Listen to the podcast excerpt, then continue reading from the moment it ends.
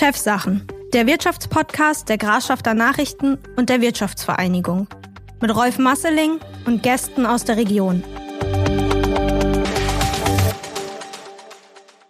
Sprachrohr, Kurskompass oder Stützkorsett. Wohin steuert die Wirtschaftsvereinigung Grafschaft Bentheim? Das ist heute unser Thema im Podcast Chefsachen, dem Wirtschaftspodcast der Grafschafter Nachrichten und der Wirtschaftsvereinigung. Naja, und wer könnte besser zu diesem Thema Stellung nehmen als der Vorsitzende der Wirtschaftsvereinigung, der Unternehmer Klaas Johanning von Ringo Plast aus Ringe und sein langjähriger Vorgänger im Amt des Vorsitzenden, Dr. Wilfried Holtgrave, ehemaliger Gesellschafter und Geschäftsführer der Firma WKS Textilveredelung aus Wilson.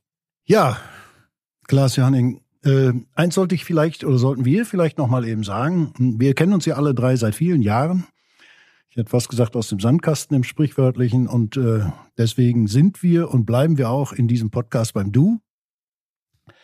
Sag mal, Wirtschaftsvereinigung, hm, das klingt für Menschen, die nicht dabei sind, so ein bisschen nach äh, Dachverband Behörde. Äh, aber die Wirtschaftsvereinigung äh, für die Grafschaft Bentham ist ja was Besonderes. Äh, was ist denn überhaupt die Wirtschaftsvereinigung? Was macht die aus? Behörde, Behörde ist gut. Das, das soll es nämlich gerade nicht sein. Wirtschaftsvereinigung ist einfach ein frei zusammengefundener Verband der Unternehmer und Unternehmerinnen in der Grafschaft Bentheim, die ihre Interessen da bündeln, die sich da vernetzen, die sich gemeinsam informieren und auch nach außen Positionen bilden und vertreten. Nun gibt es ja auch Wirtschaftsverbände in anderen Regionen, also abgesehen mal von den institutionalisierten Dachverbänden, den Kammern und so weiter, aber Wirtschaftsverbände gibt es auch in anderen Regionen, in anderen Landkreisen. Da ist dann meist schon im Vorstand äh, der Landkreis vertreten oder die Kreisstadt oder äh, das Handwerk oder die IHK. Das alles ist ja in der Grafschaft nicht der Fall. Nee, das ist uns ganz wichtig, dass wir unabhängig sind, dass wir da frei sind, dass wir eben nicht ein Anhängsel eines Landkreises, einer Kommune oder was auch immer sind, sondern dass wir wirklich als Unternehmerinnen und Unternehmer gemeinsam sagen, was ist unsere Position zu dieser oder jener äh, Geschichte, zu jeden, zu politischen Entwicklungen und nicht da abhängig sind, auf irgendwelche Verwaltungsinteressen oder Parteiinteressen oder sonst was Rücksicht zu nehmen. Und das ist, glaube ich, ein ganz wichtiges Fund, was auch den Erfolg der Wirtschaftsvereinigung in der Grafschaft ausmacht. Denn diese Unabhängigkeit, die haben wir doch durchaus schon des Öfteren unter Beweis gestellt, nicht zuletzt mein Vorgänger Wilfried Holgave. Ja, da kommen wir gleich drauf. Die Unabhängigkeit in der Geschichte der Wirtschaftsvereinigung sicher ganz wichtig und immer weiter ausgebaut worden. Lass uns aber noch mal eben so ein paar äh, Strukturdaten äh, bringen. Äh, die Wirtschaftsvereinigung ist ja nicht nur die Wirtschaftsvereinigung, sondern die hat Untergliederungen und Tochtergesellschaften. Mhm. Also Bildungswerk ist für mich so immer ein Stichwort gewesen. Äh, da gibt's noch mehr. Ja, also im Laufe der Zeit hat sich immer wieder herausgestellt, dass die Wirtschaftsvereinigung so ein Schmelzpunkt war, wenn irgendwo was nicht lief oder irgendein Bedarf gesehen wurde, dann wurde irgendwann gesagt, komm, das machen wir selber. Ne? Also federführend äh, waren das sicherlich beispielsweise Bildungswerk, hast du genannt, wenn Bedarf gesehen wird in bestimmten Fortbildungsthemen, die gemacht werden müssen. Mhm. Dann äh, wurde irgendwann gesagt, komm, dann bild, machen wir selber ein Bildungswerk und bieten diese Dinge selber an, weil wir einen Bedarf sehen. Und wenn der Bedarf nicht da ist, dann machen wir was anderes. Das ist auch das Schöne bei uns. Wir können schnell Ideen umsetzen, realisieren, auch mal einen Versuchsballon starten. Und wenn wir feststellen, das funktioniert nicht, dann sind wir uns auch nicht zu fein dafür zu sagen, nee, hat nicht funktioniert, wir machen was anderes. Und das zeichnet das Ganze aus. Oder als die Strom-Gasmärkte liberalisiert wurden, da wurden halt Strompools und auch ein Gaspool eingerichtet, um gemeinsam in diesen Märkten äh, Strom einkaufen zu können, was anfänglich noch eine sehr komplexe Geschichte war. Heute ist das sehr, sehr einfach, äh, kennt jeder aus dem Internet, aber damals war das noch gar nicht so einfach. Äh, deswegen wurde gesagt, wir machen jetzt einen Strompool und kaufen gemeinsam unseren Strom ein, damit alle Mitgliedsbetriebe, die Interesse daran haben, was davon haben. Und so haben sich halt diese ganzen Anhängsel der Wirtschaftsvereinigung, also Strom- und Gaspool oder ja, Energieberatung ist es jetzt ja im weitesten Sinne, die Forum Energiedienstleistung GmbH, das Bildungswerk, das Arbeitsmedizinische Zentrum und so weiter drumherum gebildet. Und so ist es jetzt ein Konglomerat aus verschiedenen Vereinen und Gesellschaften, die letztendlich alle gemeinsam haben, irgendeinen Mehrwert für die Mitgliedsunternehmen zu schaffen. Und das funktioniert ganz gut. Lass uns noch ein bisschen beim Strompool bleiben. Wilfried, ich glaube, das war noch äh, zu deiner Zeit, als der Strompool als erste solche Gemeinschaftseinrichtung geschaffen wurde. Du warst bis 2018 Vorsitzender der Wirtschaftsvereinigung über eine ziemlich lange Zeit. Äh, Ja. Ähm, gut, eben, den Thema, eben das Thema Strompool noch äh, abhaken. Strompool, Strompool äh, ist ja schon gesagt worden, war einfach damals eine spannende Herausforderung im Zuge der Liberalisierung der Märkte. Aber, um das ganz deutlich zu sagen, äh, war natürlich auch eine Initiative, um die Wirtschaftsvereinigung immer wieder neu zu positionieren, um sie interessant zu halten, mhm. interessant zu machen für Unternehmen, die noch nicht Mitglied der Wirtschaftsvereinigung waren, weil durch den gebündelten Einkauf von Strom und Gas sind natürlich auch Kostenvorteile erzielt worden, die dann ein weiterer Punkt waren, um sich für die Wirtschaftsvereinigung im Zweifelsfall begeistern zu können. Das war aber nicht so ganz unumstritten zu Anfang, ne? Nein, äh, wie bei vielen anderen Sachen gab es da äh, unterschiedliche Interessen und der eine oder andere fühlte sich vielleicht auch auf den Schlips getreten. Gut, das ist dann so. Aber wir haben sehr schnell festgestellt, dass also wirklich ein breites Interesse, ein breites Interesse in den Betrieben und Unternehmen vorherrschte. Und dann war es auch nach dem Selbstverständnis der Wirtschaftsvereinigung wirklich der richtige Weg zu sagen, okay, wir bündeln dort die Nachfrage und bieten damit äh, im Interesse unserer Mitgliedsunternehmen entsprechende Vorteile. Natürlich mit einem berechtigten Eigeninteresse der Wirtschaftsvereinigung, sich immer wieder neu zu positionieren, als attraktiv zu präsentieren. Äh, das war eine recht dynamische Entwicklung. Wie gesagt, ging ja dann auch in die Bereiche Bildung und so weiter. Statisch war die Wirtschaftsvereinigung nie. Ähm, da spricht so der engagierte, langjährige Vorsitzende, nicht? Klaas? Man kann noch viel lernen, ja. Ja, man kann viel lernen. Also, Wilfried, ähm, die Wirtschaftsvereinigung, mh, hm, die gab es schon, als du in die Grafschaft kamst. Die Wirtschaftsvereinigung gab es bereits. Die ist ja entstanden historisch als Weiterentwicklung des, äh, des Textilverbandes. Also der Textilverband Nordwest in Münster, wo ich heute Präsident bin seit vielen, vielen Jahren, hatte damals ein Büro in Nordhorn wegen der Bedeutung der Textilindustrie in Nordhorn und in der Grafschaft. Wir müssen uns daran erinnern, in den 50er Jahren, Mitte der 50er Jahre, arbeiteten allein 12.000 Leute in der Textilindustrie in, in Nordhorn und noch wesentlich mehr. Wenn wir an die Grafschaft denken, da machte es Sinn, hier vor Ort präsent zu sein, um kurze Wege sicherzustellen und so weiter. Mit der Strukturkrise der Textilindustrie bekam das dann ja eine andere Wendung. Man überlegte sich, ich kann das also auch nur von den Berichten, die man, die ich, denen ich dann zuhören durfte.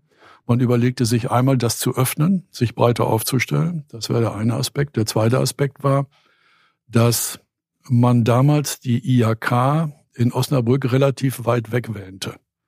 Also es gab so das Gefühl in der Grafschaft, wir sind hier so in einem Randbezirk und sind gut beraten, uns selber aufzustellen und zu organisieren. Das waren die beiden Momente und daraus hat sich dann die Wirtschaftsvereinigung entwickelt. Gut, die, formale, die formale Gründung ist 1982 erfolgt, soweit ich weiß. Ja. Aber äh, da waren zwar die legendären Zeiten eines Dr. Schäfer vorbei, aber der Textilverband, der wirkte unter neuem Label irgendwie noch weiter, habe ich den Eindruck. Das, damit sprichst du jetzt die Akzeptanzprobleme aus der ersten Zeit an.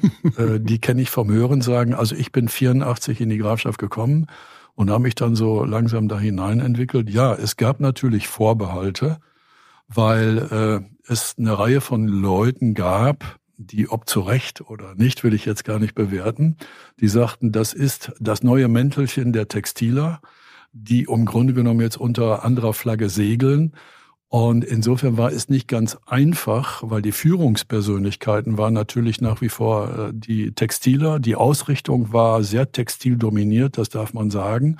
Deswegen diese Akzeptanzprobleme, die Wirtschaftsvereinigung wirklich als etwas Neues, Offenes äh, wirklich anzunehmen. Das hat einige Jahre gedauert und hing dann auch mit dem Wechsel wie immer von Personen zusammen, um das dann hinzukriegen. Naja, also ich habe ja eben schon mal gesagt, wir kennen uns alle seit vielen Jahren. Klaas, du bist jetzt ein bisschen außen vor, du bist einfach noch zu jung, nicht? Aber also ich bin vor Wilfried Holgrave in die Grafschaft gekommen, 1976, aber per Geburt. Also ähm, in den 80er Jahren und auch in den 90er Jahren hatte ich äh, sicherlich viele Interessen, aber wenige davon waren politisch. Deswegen, Also ich bin- deswegen höre ich da sehr interessiert zu. Ich bin 1981 in die Grafschaft gekommen. Ich komme ja nur aus dem benachbarten Emsland, aber weiter weg hätte man gar nicht sein können. Also die gläserne Mauer bei Lohne, die war damals noch so hoch aufgebaut. Ich hätte überall herkommen können, das wäre nicht so schlimm gewesen, aber nicht aus Lingen, das geht gar nicht. Nicht? Also das äh, gut. Aber so meine ersten Begegnungen damals mit dem äh, Textilverband, der dann Wirtschaftsvereinigung hieß, der war aber äh, erstmal in dem berühmten Haus an der von Eichendorfstraße, dem überdachten Schwimmbad da. Richtig. Ja. Und äh, da hatte man schon den Eindruck, dass diese großen ähm, Textiler auch eigentlich gerne unter sich bleiben wollten. Ja, das war sicherlich auch so, aber es gab dort äh, durchaus unterschiedliche Positionen. Also es waren auf der einen Seite die Leute, die auch den Textilverband sehr geprägt hatten oder die Außenstelle des Textilverbands, um, um dort äh, korrekt zu bleiben. Das waren Beharrungskräfte, die sicherlich äh, ob der, man muss ja fast sagen, schon 100 Jahre währenden Dominanz der Textilindustrie sich gar nichts anderes vorstellen konnten. Ja. Dann gab es aber durchaus Leute, in diesem Zusammenhang mal den Namen Dr. Peter Beckmann, damals Rave, Chef und Inhaber, der trotzdem weitergeblickt hat. Der wusste nach vorne, nach vorne ist dieser ja ausschließliche Fokussierung auf die Interessen der Textilindustrie gerade auch im Zuge der Strukturkrise der Branche nicht mehr opportun. Und es gab also dann diese Idee, das breiter zu ziehen, zu öffnen, aber das ging nicht ohne Konflikte. Also ich habe selbst in den Anfängen äh, meines Daseins, als ich hier hingekommen bin in die Grafschaft, sagte immer mein Vater, geh da mal hin, da treffen sich die Textiler. Und weil ich als ordentlicher Bub alles getan habe, was mein Vater mir da gesagt hat, habe ich das natürlich gemacht. Vor allen Dingen hast du die elterliche Firma übernommen und Ja, warst damit selber auch Textiler. Richtig. Und äh, das Thema, das Thema war wirklich, äh, ja, es gab Diskussionen, es gab Debatten, es gab Kontroversen, aber dieser dieser Weg in die Verbreiterung der Wirtschaftsvereinigung, der war geebnet.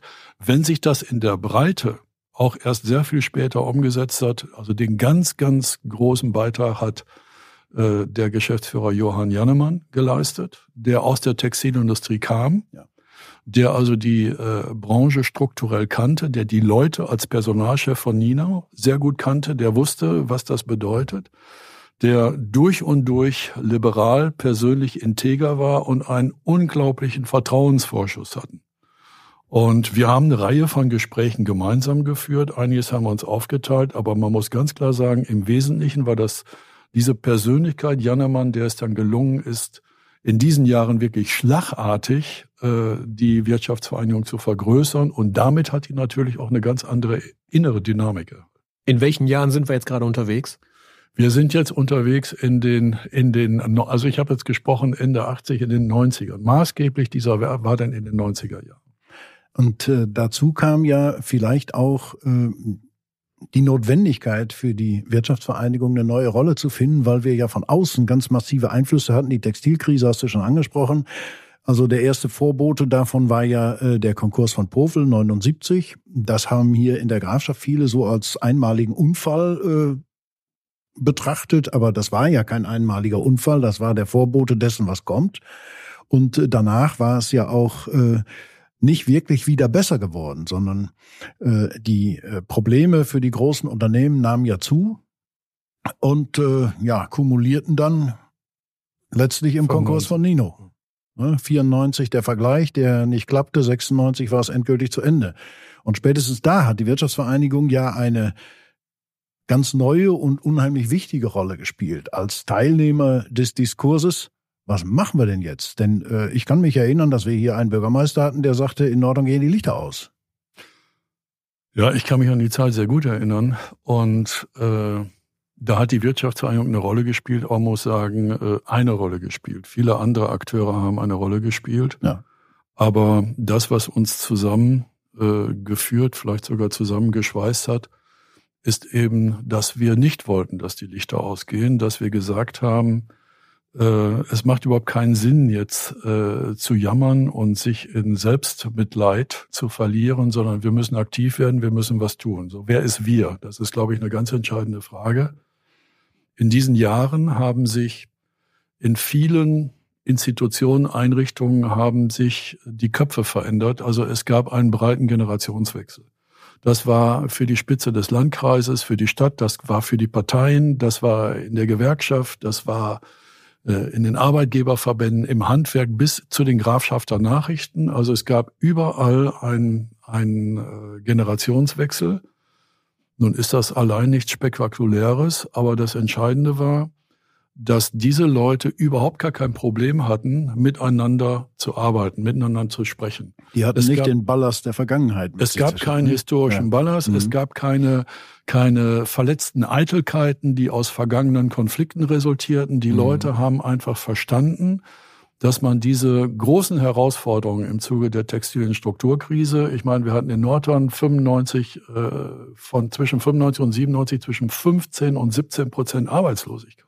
Mhm. Also die Probleme haben unter den Nägeln gebrannt. Und diese Leute haben einfach miteinander nach Lösungen gesucht, weil völlig klar war, gegeneinander funktioniert gar nichts, aber auch aneinander vorbei hätte keine Perspektiven eröffnet. Mhm. Und da war dieses äh, ja unbekümmert äh, miteinander agieren können, war eine große Hilfestellung, weil wir zum Beispiel dann auch draußen, wenn wir an, an Hannover denken, an die Landesregierung, wahrgenommen worden sind als Region, die für ihre Interessen einsteht. Sonst hat man das Problem, wenn der Gewerkschafter was will oder der Arbeitgeber, dann sind das immer Partikularinteressen. Aber so waren das wirklich die gebündelten Interessen einer Region und deswegen hatten die eine ganz andere Aufmerksamkeit und Durchschlagskraft. Und ich glaube, dass das ganz wesentlich war, um über viele gemeinsame Aktivitäten wirklich dann äh, den Weg in den Strukturwandel erfolgreich zu betreiben. Klaas, äh, du bist ja kein alter Textiler. Äh, Euer Unternehmen Ringoplast äh, ist ein Kunststoffunternehmen, kunststoffverarbeitendes Unternehmen. Ich glaube, damals warst du noch nicht in der Geschäftsführung, aber dein Vater, ihr seid ja ein Familienunternehmen. Ähm, kannst du dich erinnern, dass ihr auch von dieser ja, Regionalkrise, will ich das mal nennen, betroffen wart? Als, also als Unternehmen, als Unternehmerfamilie habe ich das jedenfalls nicht bewusst mitgekriegt. Was ich natürlich mitgekriegt habe als Nordhorner, ähm, ich bin nun mal begeisterter Wassersportler. Die Skyline am Fechtesee hat sich verändert. Da Ja. waren früher noch Schornsteine, kann ich mich erinnern, als ich als kleiner Pitschi darum gesegelt bin. Das hat sich drastisch verändert. Das Stadtbild in Nordhorn hat sich verändert. Die, die Stimmung hat sich verändert. Das habe ich natürlich als, als Kind und Jugendlicher auch mitbekommen. Äh, Demonstrationen all überall, äh, wenn äh, Rave, Nino, wer auch immer dicht gemacht wurde. Und ähm, das hat man natürlich auch, wenn man noch nicht wirtschaftlich, politisch so stark interessiert war, wie das heute der Fall ist, natürlich mitbekommen. Und deswegen finde ich das eine ganz spannende Sache, was, äh, wie es gerade erzählt wird, äh, die Zusammenarbeit zwischen verschiedensten Institutionen und, und Einrichtungen. War das der entscheidende Unterschied zu anderen Regionen? Denn wir waren ja nicht die einzigen, bei denen die Textilindustrie zugrunde gegangen ist. Westfalen, Gronau, Also- Emstetten. Also ich glaube, ich glaube, äh, dass es ein ganz entscheidender Unterschied war, weil ich kenne so ein bisschen die anderen Regionen. Ich bin ja gebürtiger Steinfurter und äh, auch da spielt Textilindustrie eine große Rolle. Nein, ich glaube, äh, einmal die überschaubare Größe des Landkreises ist ein wichtiges Argument, weil es natürlich Kommunikation und Abstimmung sehr einfach macht. Die Leute, die miteinander sprechen, die treffen einander in irgendwelchen Gremien, Vorständen und so weiter. Da ist schnell ein Netzwerk entstanden und man war einfach schnell in der Lage, sich abzustimmen. Das ist sicherlich ein großer Vorteil. Und ich glaube auch, dass diese Tatsache, dass man miteinander wollte und miteinander konnte, um das mal so deutlich zu sagen, wirklich vieles hat äh, unterstützen lassen, was sonst schwierig gewesen wäre. Weil man weiß ja, äh, müssen wir nicht um heißen Brei drum reden, dass zuvor das zwischen Landkreis und Stadt oft sehr schwierig war, belastet war.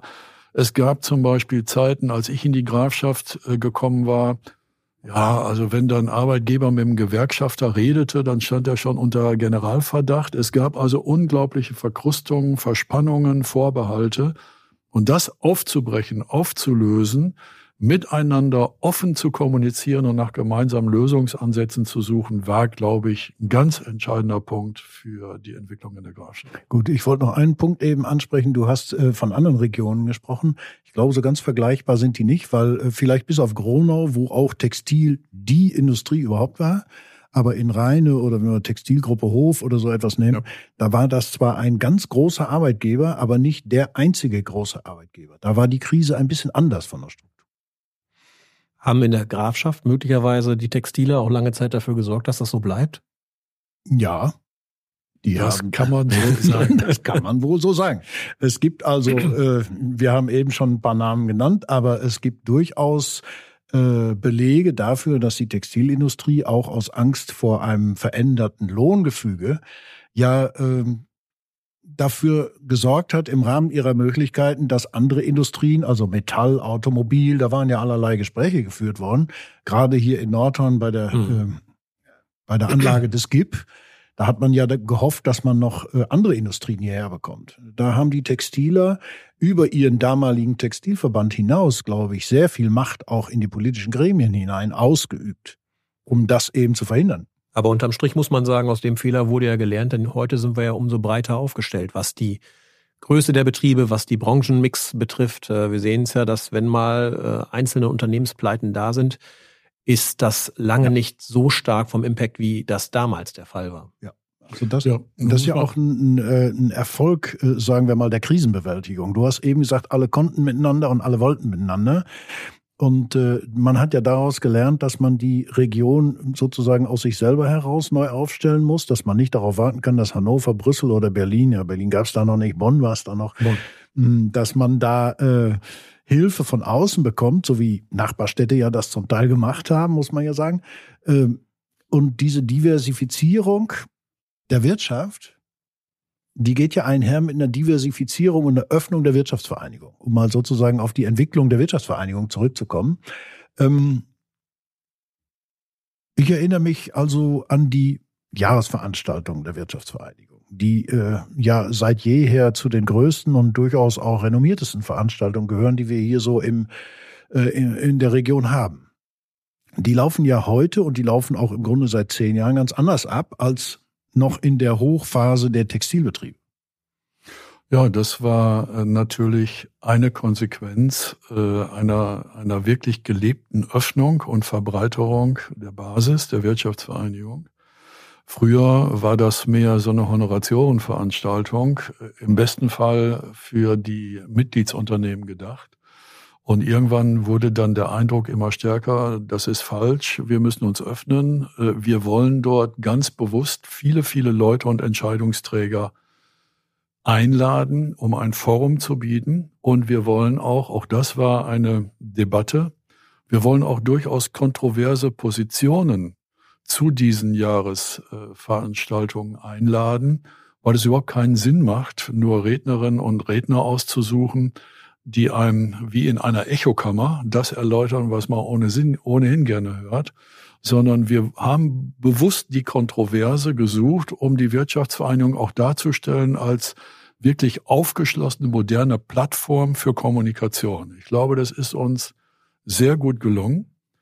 Und nochmal eben eine Anmerkung zu dem, was Klaas Johanning zuvor gesagt hat. Ja, der Strukturwandel in der Grafschaft ist nach meinem Eindruck besser gelungen als in vielen, vielen anderen Regionen. Und da dürfen wir eines nicht vergessen, das hat natürlich auch ganz besonders mit den Menschen zu tun, die hier leben. Weil äh, die Leute sind, glaube ich, sehr geprägt durch die äh, lange industrielle Tradition.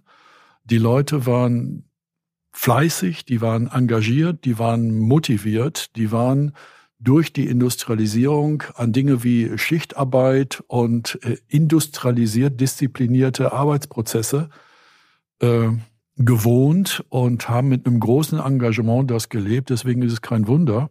Das Handwerk hat ja in, der, in dem Strukturwandel auch eine sehr positive Rolle gespielt. Viele Leute, die in das Handwerk gegangen sind, sind dort sehr schnell gut untergekommen und angekommen, weil sie eben diese, diese ausgeprägte Motivation, dieses Engagement mitbrachten. Wir haben damals zum Beispiel äh, mit der Firma WKS eine ganze Reihe Leute von Nino zu uns nach Wilsum geholt und das waren immer sehr kompetente, sehr qualifizierte, teamfähige, engagierte Leute. Also ich glaube, dass äh, diese, diese Prägung durch 100 Jahre Textil und die da aus entwickelten und ausgeprägten Talente, Kompetenzen, Qualifikationen bis hin zu dem, äh, zu dem persönlichen Engagement der Leute auch der entscheidende Punkt ist für diesen gelungenen Struktur. Aber kann das nicht auch genau ins Gegenteil gehen? Wenn ich mir jetzt vorstelle, eine Region ist über Jahrzehnte, ja, ja Jahrhunderte ist ein bisschen viel, aber sagen wir mal 100, 150 Jahre geprägt durch die Textilindustrie. Und die Leute sind gewohnt, Vater hat bei Nino gearbeitet, Sohnemann arbeitet bei Nino, Tochter arbeitet auch bei Nino. Und plötzlich innerhalb von 10, 20 Jahren fallen die um wie die Fliegen, Institutionen, von denen man früher geglaubt hat, die sind unsterblich. Was macht das mit den Leuten?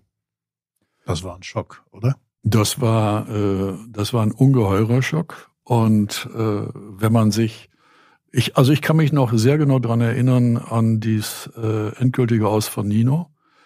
Das hat ja eine Vorgeschichte. Du hast das eben gesagt, Rolf. Äh, Povel war 79. Die 80er Jahren waren schon ein Jahrzehnt einer textilen Strukturkrise. Also das kam nicht mehr überraschend. Trotzdem sind äh, mit dem endgültigen Nino aus von 5000 Arbeitsplätzen waren dreieinhalbtausend weg. Ja. Äh, das war noch mal so etwas wie ein Fanal. Äh, das haben wir als, als Schock erlebt. Ich kann mich sehr gut daran erinnern, aber dann hat genau dieses Momentum gegriffen wo die Leute gesagt haben, wir haben das eben schon mal angesprochen, es kann jetzt nicht der Weisheit letzter Schluss darin bestehen, dass wir jammern und selber beklagen, sondern was können wir tun? Und da ist genau das Gegenteil passiert. Die Leute haben sich auf den Weg gemacht und sind auch über, über Interessensgegensätze hinweg losmarschiert, um Dinge zu lösen. Ein Beispiel was das vielleicht sehr deutlich macht, plakativ. Äh, wir haben damals die Grafschafter Beschäftigungs- und Qualifizierungsgesellschaft gegründet, um den Nino-Werkern, die auf der Straße standen, eine Qualifizierungsperspektive zu bieten. Wir, das war der Landkreis, Stadt, Kreishandwerkerschaft, Wirtschaftsvereinigung, und wen habe ich jetzt vergessen? Gewerkschaft. Und die Gewerkschaft. Wollte ich natürlich nicht vergessen. Das heißt, eine Konstellation, die wenige Jahre zuvor undenkbar gewesen wäre. Völlig undenkbar. Und völlig undenkbar. Und da zeigt sich eben äh, dieser Ansatz, über Interessensgegensätze hinweg gemeinsam Lösungen anzuschieben und das hat, äh, das hat viel, viel, viel hier in Bewegung. Aber da muss ich mal einhaken. Da hast du jetzt die fünf aufgezählt und die Wirtschaftsvereinigung war mit dabei. Also da würde ich doch sagen, da war die Wirtschaftsvereinigung auch ein Stück äh, eine Vermittlungsebene oder eine Kontaktebene. Also die war da nicht so, du hast eben so, so bescheiden gesagt, wir waren ein Beteiligter. Ja, aber so ganz unbeteiligt, äh, wie das klingt, war das nicht. Die Wirtschaftsvereinigung hat da schon eine Rolle gespielt und vielleicht auch ihr Vorsitzender, um die Dinge äh, nicht nur zu moderieren, sondern auch gemeinsam für eine gleiche Richtung zu sorgen. Das mag so sein, das müssen andere Leute beurteilen. Ich kann nur sagen, äh, da war mal der eine und dann der andere mehr engagiert. Also ich kann wirklich, Rolf, ganz ernsthaft im Nachhinein nur sagen, es war das Miteinander. Ich finde, dass zum Beispiel auch äh, das Handwerk eine viel größere Rolle gespielt hat, als man heute so manchmal meint, wenn man drüber ja. redet. Also äh, die Leute, die ich eben genannt habe, die waren einfach ernsthaft daran interessiert, miteinander zu Lösungen zu kommen. Und das, das spielte eine Rolle, dass die eben auch persönlich konnten und dass dann auch was passierte.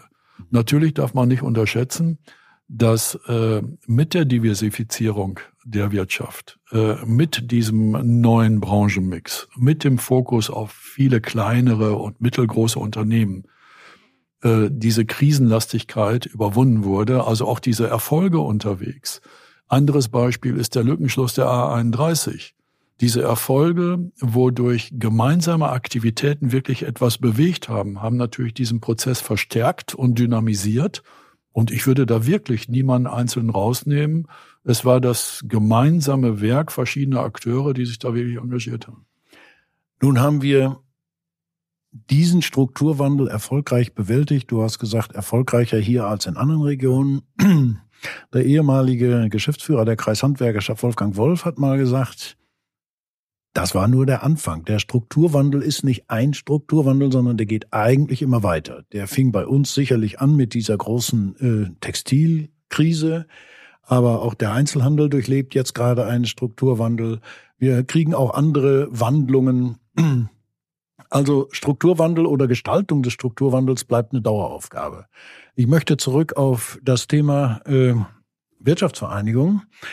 Die Wirtschaftsvereinigung hat sich ja nun völlig verändert in den vergangenen 10, 15 Jahren, die erfolgreiche Jahre waren. Nachdem man auch äh, hier ein neues Selbstbewusstsein gewonnen hat äh, und die Wirtschaft ja in ganz Deutschland und auch hier äh, über viele, viele Jahre eigentlich geboomt hat, ähm, ist ja auch das Selbstverständnis der Wirtschaftsvereinigung äh, hat sich verändert. Hm. Hat es das? Fragezeichen?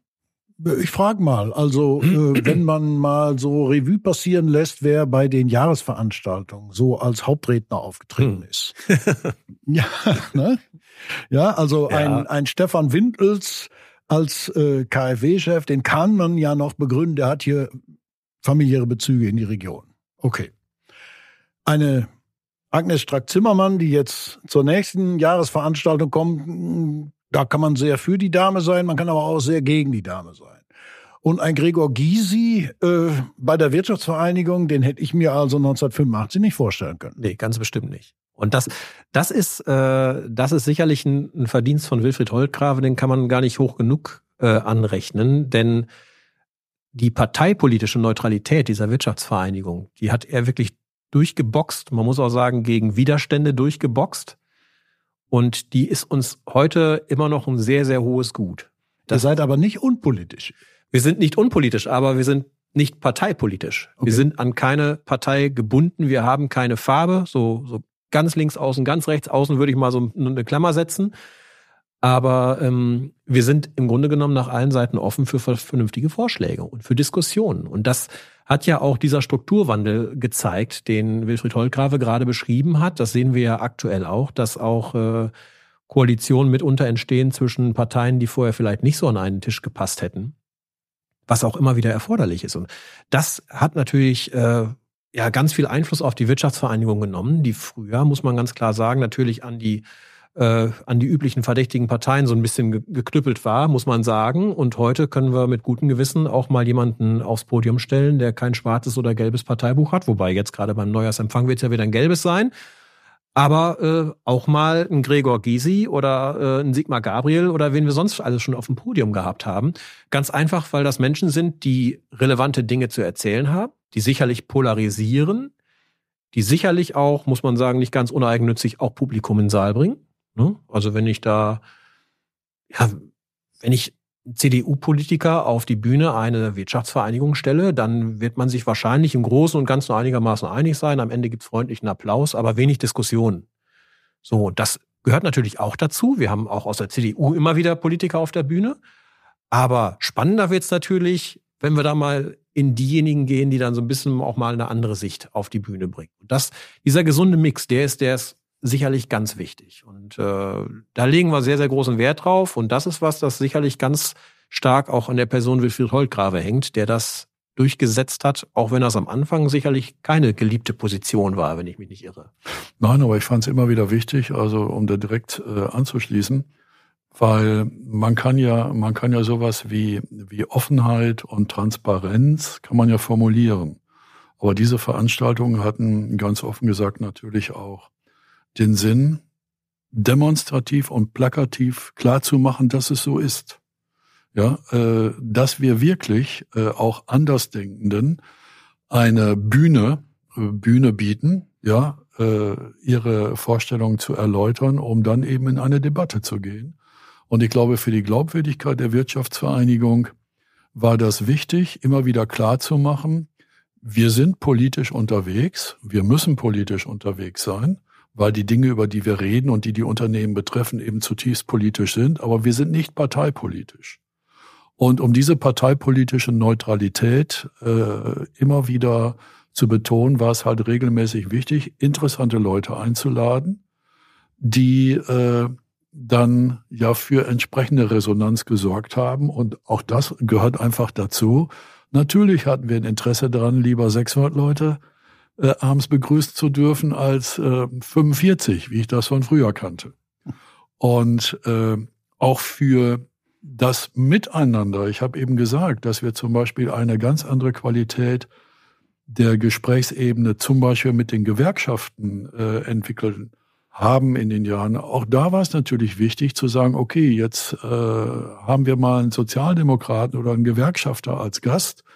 Also ich glaube nach wie vor, äh, dass diese parteipolitische Neutralität und diese Offenheit gegenüber durchaus kontroversen Positionen auch für die Zukunft etwas, etwas ganz, ganz Wesentliches sein muss. Aber nun geht es bei Wirtschaftsvereinigungen ja nicht nur um, sagen wir mal, Diskussionsforum, um, um Präsenz in der Öffentlichkeit. Es geht ja auch um handfeste Interessen und auch um, sagen wir es ruhig, um Lobbyismus. Also ich nenne mal so Stichwort Mobilfunk. Da hat die Wirtschaftsvereinigung ja immer wieder äh, gemahnt, dass das äh, unerträglich ist, wie hier die Mobilfunkversorgung ist, dass das nicht nur für private Leute ärgerlich ist, sondern für Unternehmen zum Teil äh, existenzbedrohend ist. Und äh, ihr habt auf allen Kanälen immer gebohrt, um auch für eure Mitgliedsunternehmen bei der Gelegenheit, wir haben wie viele Mitgliedsunternehmen? 200? So ungefähr, ungefähr 200. Mit ja. über 17.000 Beschäftigten. Ja. Äh, dass das für äh, manches Unternehmen äh, wirklich eine, eine echte Marktbenachteiligung ist, wenn sie mobilfunkmäßig nicht so äh, erreichbar sind. Das, das ist ja ein Beispiel dafür, dass ihr auch sozusagen im Interesse oder für eure Mitglieder äh, was erreichen wollt. Ja, das ist natürlich ein totales Dauerthema, das ich äh, von meinem Vorgänger mit übernommen habe und ich mutmaße mal, dass ich das an meinen Nachfolger wahrscheinlich auch noch mit übergeben werde, aber ist das Thema Nachfolge schon akut? Äh, nein, noch, noch nicht. Im Juni sind Wahlen. Ah, ja. Ähm, also, ja, Thema Mobilfunk, boah, das ist, das ist eine never-ending Story. Beim, ähm, bei der Breitbandanbindung über Glasfaser, da hat's ja dann doch wirklich irgendwann mal, war mal so ein Knoten durchschlagen, dann kam die Breitbandgesellschaft und dann ging wirklich was voran. Und jetzt haben wir ja wirklich, wir sind ja, was die Breitbandanbindung betrifft, wirklich so ein Vorzeigelandkreis, muss man ganz klar sagen. Und das ist sicherlich auch neben ganz vielen anderen Akteuren äh, meinen Vorgängern in der Wirtschaftsvereinigung auch ein Stück weit mit zu verdanken. Aber was den Mobilfunk betrifft, das ganze Thema ist, glaube ich, noch mal komplizierter, weil da hat man mit drei verschiedenen Anbietern zu tun. Dann gab es lange Zeit so eine Blockade, wenn die nur sagten, ja, vielleicht bauen wir da mal aus, dann durfte schon kein anderer mehr irgendwas machen. Ähm, dann gibt's diese berühmten weißen Flecken, die nur dann weiß sind, wenn keiner der drei großen Mobilfunknetze da zu erreichen ist. Und all diese Dinge. Und das macht die Sache wahnsinnig kompliziert. Aber auch da gibt's so langsam so erste zarte Pflänzchen, die sich bilden. Äh, wir haben ja beispielsweise hier mal die Abfrage gemacht, welche Unternehmen würden Standorte zur Verfügung stellen für Antennen. Äh, da gab's einen großen Rücklauf. Da gibt's erste, ja, möglicherweise Ergebnisse. Ich will mich da nicht zu weit aus dem Fenster lehnen, aber das sieht ganz gut aus, dass da die eine oder andere Antenne ins, ins äh, Netz kommt. Mhm. Aber auch da geht's ja noch viel weiter. Dann äh, beispielsweise das Thema ähm, nationales Roaming wenn da eine Antenne von Vodafone hängt, warum kann ich mich da nicht einfach mit meinem äh, Telekom-Handy einhängen, wie ich das im europäischen Ausland genauso mache? Da mache ich mir auch keine Gedanken drüber, wenn ich in Holland bin, wer ist jetzt gerade mein Netzanbieter, sondern da wähle ich mich ein und gut ist. Warum geht das in Deutschland nicht? Das ist, das sind so Dinge, okay, die werden wir hier in der Grafschaft nicht lösen. Aber das muss man einfach immer mal wieder in die Diskussion einbringen. Und ja, vielleicht ist der stete Tropfen dann auch der, der irgendwann mal weiterhilft. Also wenn ich das Gespräch mal so zusammenfasse bisher, dann haben wir eine Wirtschaftsvereinigung, die in einer Krisenphase stark geworden ist, die jetzt zehn Jahre ja glücklich und selig den Fortschritt verwaltet hat. Und was kommt denn jetzt? Wir haben ja jetzt äh, nicht nur durch die Berliner Diskussion um das 60 Milliarden Loch, sondern bundesweit als Folge des Ukraine-Kriegs, als Folge des Klimawandels äh, eine hm, wirtschaftliche Abschwungphase, die möglicherweise in ihren Auswirkungen noch stärker wird. Wo ist denn da die Rolle der Wirtschaftsvereinigung? Ja, diese, diese Phase trifft auf eine vergleichsweise verwöhnte Generation. Da muss ich, da muss ich nur in den Spiegel schauen. Wenn ich mal sehe, also äh, meine Generation, sage ich mal Ende der 70er geboren. Ähm, gut, die Wende habe ich äh, zwar miterlebt als 13-Jähriger, aber danach ging es ja eigentlich immer nur bergauf. Ja. Wir hatten eigentlich keine geopolitischen echten Risiken mehr. Es, der Kalte Krieg war vorbei. Man konnte eigentlich Handel treiben, mit wem man wollte, was ja auch Deutschland als Industrieland unglaublich weit nach vorne gebracht hat. Dieses wegfallende Risiko geopolitischer Natur. Äh, wir hatten günstige Energie. Wir konnten ja auch mit jedem Handel treiben. Es gab ja auch keine Risiken mehr. Wir waren also nicht gezwungen, uns zu diversifizieren, irgendwo noch teurere Energie einzukaufen, weil möglicherweise der eine Lieferant wegbrechen könnte. Wir haben also über Jahre lang wirklich von dieser Friedensdividende ganz gut gelebt. Wir hatten wenig Risiken, wir hatten, wir konnten den Welthandel wahnsinnig gut ausbauen, wir konnten Effizienzen da heben. Ja, und jetzt schlägt das Pendel so ein bisschen wieder in eine andere Richtung und trifft auf eine Generation, die das überhaupt nicht gewöhnt ist. Ich meine, man muss nur die Diskussionen verfolgen. Also offenbar ist es ja schon nicht zumutbar, wenn ich meinen Müll donnerstags und nicht mehr dienstags rausstellen muss. Also jede kleinste Diskussion, jede kleinste Veränderung, die angestoßen wird, äh, führt sofort zu wahnsinnigen Diskussionen, äh, was denn die da oben sich dabei wieder denken und was weiß ich. Also wenn ich jetzt so höre, was in den in den 80er und 90er Jahren abgegangen ist und was dafür Umwälzungen stattgefunden haben, dann frage ich mich, würde das in der heutigen Gesellschaft eigentlich funktionieren? Oder ist es nur so, weil wir damals so unmittelbar betroffen waren von der Krise? Die Betriebe standen still, die Leute waren auf der Straße. Das war eine unmittelbare Betroffenheit. Heute ist diese Betroffenheit vielleicht nicht so unmittelbar und deswegen auch nicht so nicht so wirksam in den Köpfen. Na, ich weiß nicht. Also so manches Bauunternehmen, das äh, hat heute auch schon ziemliche Probleme. Und es gibt auch andere große hm. Unternehmen, auch hier in der Region, äh, wo die Auftragsbücher ziemlich viele Lücken aufweisen. Ja. Also da wird die unmittelbare Betroffenheit sehr bald uns alle erreichen. Ja, und ich glaube, äh, wenn ich da mal einhaken darf, dass die ausgeprägten Unsicherheiten, die wir heute feststellen, dass auch die nicht so ganz weit weg sind von den Unsicherheiten, die es früher gab. Natürlich ist das anders, aber ich glaube, wir stehen wirklich vor gewaltigen Herausforderungen, weil zusätzlich zu den zu den äh, Themen, äh, die gerade angesprochen worden sind, kommen ja noch die Herausforderungen, die äh, durch die demografische Entwicklung auf die Unternehmen zukommen, durch die Digitalisierung und vieles andere mehr. Ich glaube wirklich, die Grafschafter Unternehmen werden äh, auch nach, nach äh, Wegen und Möglichkeiten suchen müssen, wie sie diesen Herausforderungen, ich glaube auch das nächste Jahr wird ein sehr spannendes und herausforderndes werden, ist, wie sie denen begegnen. So, und da ist natürlich die Frage, ja, ich glaube, die Wirtschaftsvereinigung ist gut gewappnet. Nach meinem Kenntnisstand äh, bin ich fest davon überzeugt, auch dort viele Hilfestellungen geben zu können und vielleicht aus der, aus der langen Debatte der historischen Entwicklung, die wir eben hatten, was, was man noch wirklich überlegen sollte, ob wir im Hinblick auf das Miteinander, im Hinblick auf die Konsensfähigkeit, im Hinblick auf das an einem Strick ziehen können und wollen, wirklich so gut aufgestellt sind. Also du hast ja eben schon mal im, in der Rückschau erwähnt, äh, in den 80ern hatten wir eine Situation, in der es zwar alles schwierig war, aber in der alle miteinander konnten und alle miteinander wollten. Das war deine Formulierung. Ähm, Im Moment so, Klaas, ich weiß nicht, wie du das siehst, äh, ich habe so den Eindruck, das Miteinander können mag sein, das Miteinander wollen, da ist noch Potenzial nach oben. Ähm, Rolf, das ist genau das, was ich gerade ansprechen wollte. Ähm, man hat ja den Eindruck, dass es zwischen Landkreis und Stadt schon mal besser ging. Ja. Tatsächlich. Und äh, dass die, dass die Entwicklung in den großen Parteien vielleicht auch nicht so dynamisch ist, wie man sich das wünschte, dass es da zum Teil vielleicht äh, auch Erstarrungen äh, gibt, äh, fällt auch nun dem kritischen Beobachter auf. Sicher alles lösbar. Nur ich glaube, dass es wirklich spannend ist, sich nochmal aus äh, den historischen Erfahrungen, die ja dazu geführt haben, dass die Grafschaft im Strukturwandel sehr erfolgreich sein konnte, deutlich zu machen, dass auch diese großen Aufgaben, die wir mal eben skizziert haben, äh, am besten miteinander und nicht aneinander vorbei angepackt werden können. Das ist etwas, was mir so noch aus meiner aktiven Zeit einfach wichtig ist, das heute nochmal deutlich anzusprechen. Na Klaas, äh, da nehme ich nochmal das Motto vom Anfang auf. Die Wirtschaftsvereinigung, ist sie nur Sprachrohr oder ist sie Kurskompass oder ist sie Stützkorsett für die heimische Wirtschaft?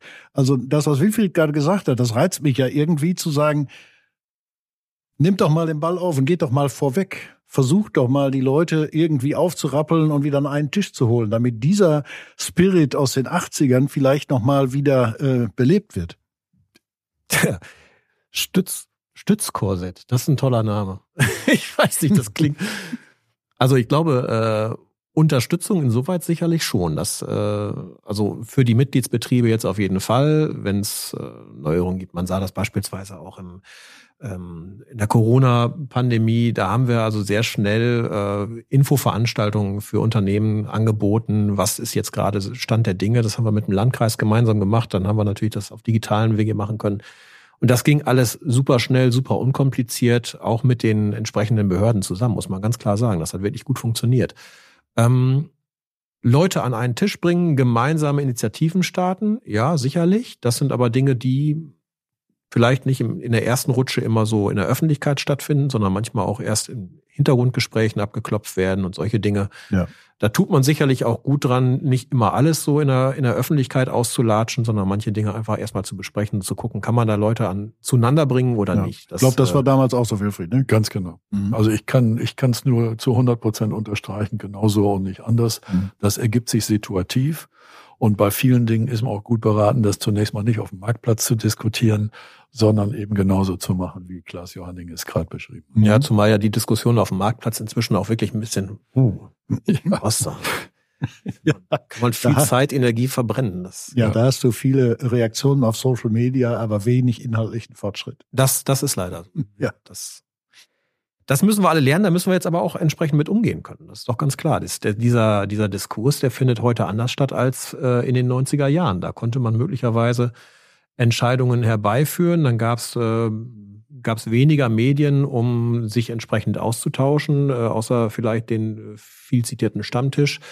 Ähm, ja, ob das jetzt besser war, weiß ich nicht. Aber die Diskursqualität und die Art und Weise des Diskurses, insbesondere online, ja, da gibt es sicherlich auch noch viel, viel Verbesserungspotenzial. Trotzdem ist die Herausforderung ja heute beinahe größer als damals. Also wenn ich nur das Thema Klimawandel, das Thema Energiepolitik und Folgen des Ukraine-Kriegs und Folgen der Corona-Pandemie dürfen wir auch nicht vergessen. Die sind ja mhm. auch noch alle nicht bewältigt.